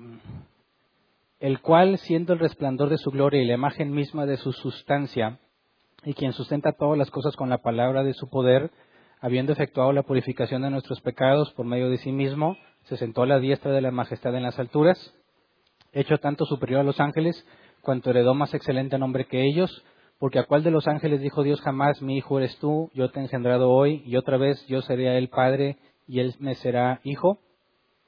Y otra vez cuando introduce el primogénito en el mundo dice, adórenle todos los ángeles de Dios. Ok, la duda ahí en particular, ¿cuál sería? Ahí está el micro. Del versículo donde dice ¿A cuál de los ángeles ¿A cuál de los ángeles dijo Dios mi hijo eres tú cuando lo pone por encima de los ángeles? Ok. Aquí el punto es que la palabra ángel hace referencia al mensajero, ¿verdad? Y no todo ángel de Dios es Jesús.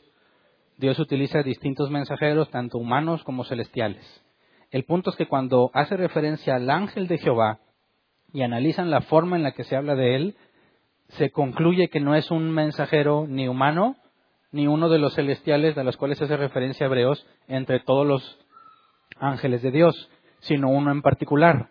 Así que cuando habla a cuál de los ángeles dijo esto, tendríamos que hacer referencia en que está hablando de uno en particular al cual nunca se le podría hablar como meramente un ángel. Por eso, cuando hablamos del ángel del Señor o la palabra del Señor, en el sentido estricto de la palabra, era un mensajero que Dios usó. Pero en el contexto de Hebreos, ¿a cuál de los ángeles dijo Dios? Tiene un contexto distinto esa palabra ángel, ¿verdad? Y hace referencia a los que están en el cielo, a los que están con Dios, Gabriel, eh, Miguel, ese tipo de ángeles, que es un contexto distinto. Por eso, cuando hablamos de ángel en el, Antiguo Testamento, la primera aclaración fue que hice de verlo estrictamente como un mensajero.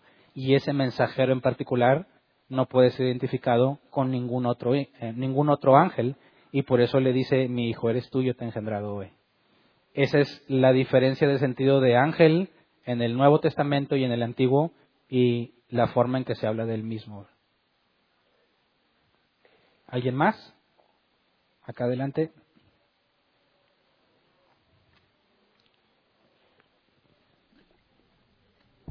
¿Qué es unión hipotética? Hipostática. Ahí está. Bueno, vamos a. ¿Qué era Hebreos? Uno, de, pone desde um, la imagen misma de su sustancia. ¿Cuál pasajera? ¿Cuál versículo se me fue a la mente? El 3, ¿verdad? Sí el cual siendo resplandor de su gloria y la imagen misma de su sustancia. Ahí la palabra sustancia es hipóstasis. Y nos dice que el Hijo es la misma imagen de su hipóstasis. Entonces, ese es el punto, como el Hijo, por medio de la unión hipostática que se toma de esa palabra, es el mismo Dios, pero una imagen de Él al decir que son distintos. Entonces, cuando hablamos de la unión hipostática, son estas dos. Es el Hijo, pero es Dios mismo. Entonces, en, lugar de decir que tiene dos naturalezas, puede decir es la unión hipostática. ¿Alguien que ya tomó el consejo? ¿Alguien más?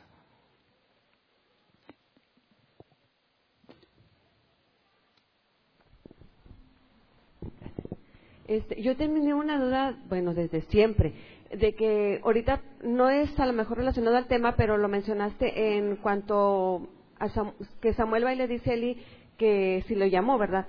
Entonces, cuando dice este, en la palabra eh, que no se le había no había conocido a Dios y que aún no se le había revelado la palabra de Dios, o sea, la duda es, de que, ¿por qué era sacerdote Eli? No sé si... ¿Por qué era sacerdote Eli? Ah. Porque, bueno, o sea, que dice la palabra que no conocía a Dios ni se le había revelado la palabra de Dios. Bueno, ahí la referencia es a Samuel, no a Elí. Y Elí era sacerdote, pues por la línea de la descendencia de, Aarón, y eso no significa que sea un buen sacerdote, ¿verdad? No, no, Entonces puede ser pésimo, pero ahí estaba. Y el punto es que eh, si la referencia es Elí, con los errores que tuvo y que Dios a fin de cuentas eh, se cumplió la profecía de que moriría y que sus hijos también, vemos que Dios juzgó su, todo su mal comportamiento por ser esa clase de sacerdote. No porque tuviera culpa de lo que sus hijos hicieron, sino como, como sumo sacerdote no puso en orden a sus hijos sacerdotes. ¿Alguien más? Acá. VH o WH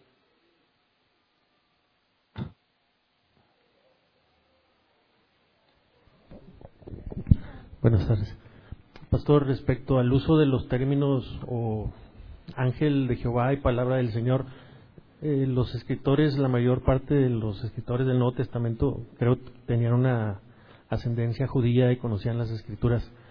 Creo que nos lo vas a explicar en la siguiente reunión, pero ese, el uso de estos mm, términos como que ya no se usan tanto en el Nuevo Testamento en cuanto al ángel de Jehová y la palabra del Señor.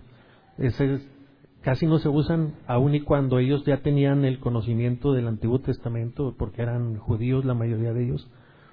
Es que, si te fijas, tanto el ángel o la palabra es una forma de referirse a alguien que desconocían pero que sabían que era Dios. En el Nuevo Testamento partes de la revelación de Jesús. Así que ahora en lugar de decir el ángel o la palabra dices Jesús, el Cristo o el Hijo del Hombre el Mesías, bueno, Cristo Mesías es lo mismo, el Hijo de Dios. Ya te vas a un punto específico donde te refieres a una persona en particular de quien tienes detalle de cómo fue, qué habló y qué hizo. En pocas palabras, los cuatro evangelios nos dicen cómo es Él. Y al conocerlo a Él, sabes cómo es el Padre. Por eso el reemplazo de esta forma de llamársele por la referencia directa a Jesús. En, pasajes, pastor, en los que se menciona simplemente la palabra Jehová. Eh, por ejemplo, cuando la muerte de los primogénitos en Egipto, ahí podríamos pensar que, sabemos que no fue Elohim eh, refiriéndose a dioses como hombres, sino que fue Dios. Pero entonces ahí mm, estuve checando yo y no dice el ángel de Jehová, dice Jehová pasará y Jehová pasó y Jehová mató y todo eso. Ahí podemos entender que pasaron el Padre, el Hijo y el Espíritu Santo matando a los primogénitos de Egipto o cómo podríamos entender los pasajes. Ese es un ejemplo en donde solamente se menciona Jehová. En este caso el ejemplo de cuando los va a liberar de Egipto. Cuando solo se menciona Jehová, pues puede ser bajo el contexto que vimos que a veces es intercambiable ángel de Jehová por Jehová. Puede ser, bueno, hay una referencia a Dios y por la forma en la que trabaja trataríamos de determinar si fue el Padre, el Hijo o el Espíritu Santo, ¿verdad? Pero no vas a encontrar una referencia directa para saber. Se está hablando de Dios quien lo hace, pero no siempre se especifica cuál de las tres personas lo hizo. Entonces, tendríamos que partir del conocimiento que tenemos, ¿verdad? Cuando vemos que eh, el Espíritu de Jehová una, llenaba una persona o la capacitaba o la usaba para hablar, entiendes que es la tercera persona de la Trinidad. Cuando hay una intercambio visual o algo así, estás hablando de la segunda. Y en cuanto a la primera persona, no hay un registro donde se haya visto algo de Dios. Jesús dijo, nadie ha visto a Dios, ¿verdad? Entonces, ahí es, es falible cualquier intento que podamos hacer para determinar, porque va a depender de cómo veas la evidencia, ya que no lo dice directamente. Pero en estos casos particulares, el ángel y la palabra, ves que claramente se atribuye como si fuese el mismo Dios hablas de dos personas distintas. En ese ejemplo, pastor, um, vamos a pensar que Sandra es mamá de Sofía, es mi esposa y mi hija, y le dice Sofía a Sandra, están platicando y le dice Sofía a Sandra, por un ejemplo que pusiste de alguno de los profetas, no recuerdo cuál es, donde hace referencia al ángel de Jehová y dice, si Jehová estuviera conmigo, algo así. Entonces Sandra, la mamá, le dice a Sofía algo y Sofía le dice, si mi madre estuviera conmigo, se está refiriendo a ella, pero eso no quiere decir que Sandra no sea la madre, ah. sino que simplemente esté haciendo referencia, bueno, si mi madre estuviera conmigo haciendo referencia a ella misma, pero que se llama Sandra, no quiere decir que otra sea la madre y que Sandra, o sea, que tenga dos madres, no sé si me explico. Sí, y eh, si tú aíslas ese pasaje no sería suficiente. No podrías argumentar que hay algo más hasta que Gedeón dice, visto a Jehová. Por eso, por eso, hago el comentario que respecto a ese ejemplo, digo, no me parece suficientemente válido porque yo podría decir, bueno, si mi pastor estuviera conmigo y refiriéndome a ti, ¿verdad? Pues no quiere decir que mi pastor fuera otro y tú. pastor, respecto a la revelación de Dios, que es por gracia, en este caso los discípulos que iban en el camino de Maús, que dice insensatos y tardos de corazón para creer lo que las escrituras dicen, podríamos discutir si era falta de conocimiento en cuanto a las escrituras o si era la fe que es revelada por gracia mi pregunta es esta, pastor. Mm, no quiere decir los comentarios que has hecho, es pregunta.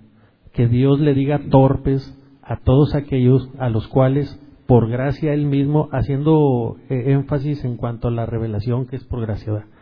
Ah, ¿cómo, ¿Cómo entender, si mal entendí, pastor, a ese Dios que le esté diciendo torpes a los que Él mismo por gracia no se les ha revelado? Entiendo ah. la parte que nos quieres decir y nos eh, redarguyes y nos reprendes y todo, que nos enfoquemos en el conocimiento. Estoy de acuerdo. Pero si a los hombres que a los cuales Dios no se les ha revelado, que ya hemos visto que es por gracia y todo eso y la predestinación, no estás diciendo, es pregunta, que Dios les está diciendo torpes a ellos, ¿verdad? Es que tienes que entender los dos aspectos de la revelación, ¿verdad? Una cosa es que Dios te abre el entendimiento y una muy distinta es que Él ya te dijo todo lo que debes entender. O sea, Él te abre el entendimiento, pero eso no significa que puso toda la información en tu cerebro para que la entiendas, sino que tienes que escudriñar con el entendimiento que Dios te ha dado. Ahora, ¿qué excusa tienes si Dios te dio entendimiento, pero no estudias? Esa es la parte en la que yo me enfoco, ¿verdad? Sí, sí, y mi pregunta iba más enfocada, pastor, a aquellos a los que, incluso en ese mismo pasaje que mencionas, más adelante dice entonces Dios les abrió el entendimiento. Y como creo que estamos de acuerdo, mientras Dios no nos abre el entendimiento en el nuevo nacimiento, no vamos a entender quién es Jesucristo. a esas personas no podemos, digo, menos de forma natural, andarles diciendo torpes, ¿verdad? Y no creo que Dios no, creo que no. Aquí estamos hablando en el contexto de los que tenemos el Espíritu Santo y Si lo tenemos, Dios te ha dado la capacidad de entender. Eh, pastor, la última.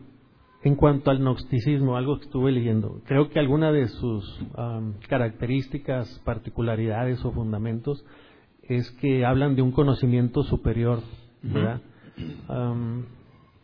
un conocimiento más elevado, un conocimiento superior. En ese sentido, pastor, espero que todos tengamos la madurez para entender las palabras que voy a decir. Pero en ese sentido, y hablando de Dios nos dice, apartados de mí nunca los conocí, la exhortación que nos hace es a que crezcamos en el conocimiento, que sabemos que es por, por elección, la predestinación, todo eso. En ese sentido, pastor, podríamos decir que tenemos algo de gnósticos, los que por gracia hemos sido, no es un conocimiento superior que no está al alcance de todos. No. ¿Qué diferencia hay entre uno y otro? Esa es mi pregunta. Sí, los gnósticos te hablan de un conocimiento oculto que si no lo tienes no puedes salvarte, por así decirlo. Es decir, hacen la revelación especial de la Biblia insuficiente. Necesitas eso, pero otro conocimiento que ellos te van a dar para que te puedas salvar. Eso no es lo que estamos diciendo aquí. Aquí la Biblia es claro que tenemos que perseverar, hay que crecer en santidad y en sabiduría, en conocimiento de Dios. La carta a los hebreos dice que debiendo ser ya maestros, todavía son como niños. Y ahí está la exhortación, es a crecer, no a que tienes que saber mucho para salvarte. creo que ya entendí, pastor. para nosotros es suficiente esto y estos tipos dicen que aparte de esto necesitas algo extraño, una iluminación de otro tipo. Conocimiento que ellos tienen. Sí, sí, gracias. ¿Alguien más acá atrás?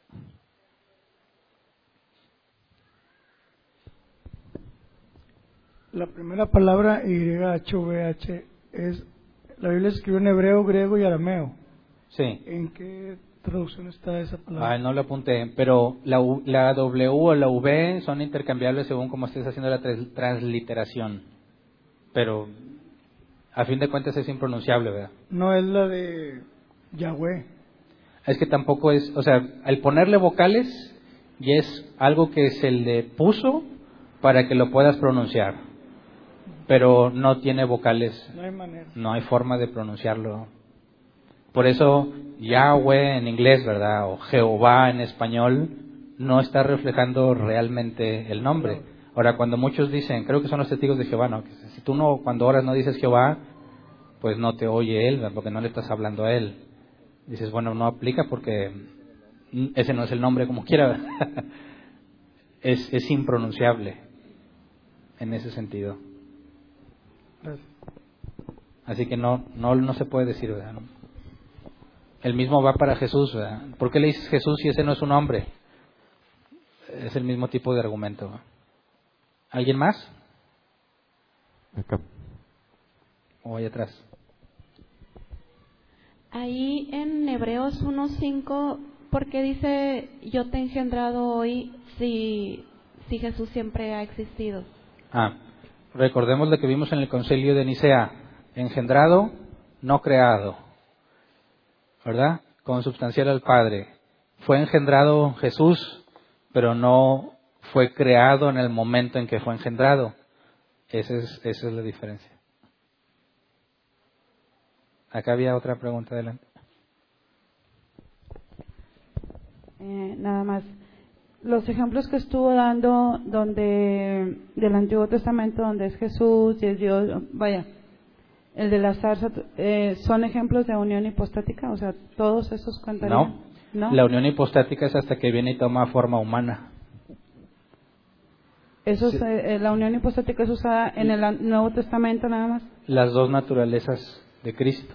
Es decir, en el Antiguo Testamento vemos la parte divina manifestada de distintas formas, una zarza, un varón con el que habló Abraham, distintas cosas, pero no era humano hasta que vino, nace de María y habita con nosotros. Ahí es donde obtiene una naturaleza humana. Ahí es donde es usada la unión hipostática. Ahí es la unión hipostática. Oh, ok, gracias. ¿Alguien más? Sí. En, todos los versículos que se habló de ángel, palabra y, este, y espíritu, en algunos está en mayúscula y en otros minúscula, de las tres palabras. Sí. Bueno, la de Señor no creo que la encuentres en minúscula. No, nomás. Espíritu las vas a encontrar minúscula, mayúscula o ángel también, y eso ya es de los traductores. a como ellos interpretan de quién está hablando, porque no hay ni minúsculas ni mayúsculas en hebreo antiguo. Entonces ya es cuando tú lo lees y lo ves con minúscula o mayúscula, pues si les confías, pues ya dices, ah, está hablando de Dios o está hablando de un ángel cualquiera o de un mensajero cualquiera. Pero la idea es ver cómo se describe a este ángel y determinar si es eh, una de las personas de la Trinidad o es un mensajero común. Se habría que checar el contexto y, ver de quién está hablando. Exactamente. Y en el, en el Nuevo Testamento ya nunca se menciona la palabra Jehová. Ya no la usan, nomás describen Dios. Pues es Dios, Señor, Padre. No tengo ahorita memoria de si efectivamente esté, a lo mejor en alguna traducción, pero no tendría mucho sentido porque en griego ya no hace referencia directa a ese nombre, ¿verdad? Pero honestamente no, no tengo aquí en la mente si no aparece en ningún lugar. Para no equivocarme, mejor te digo, no sé. ¿Alguien más?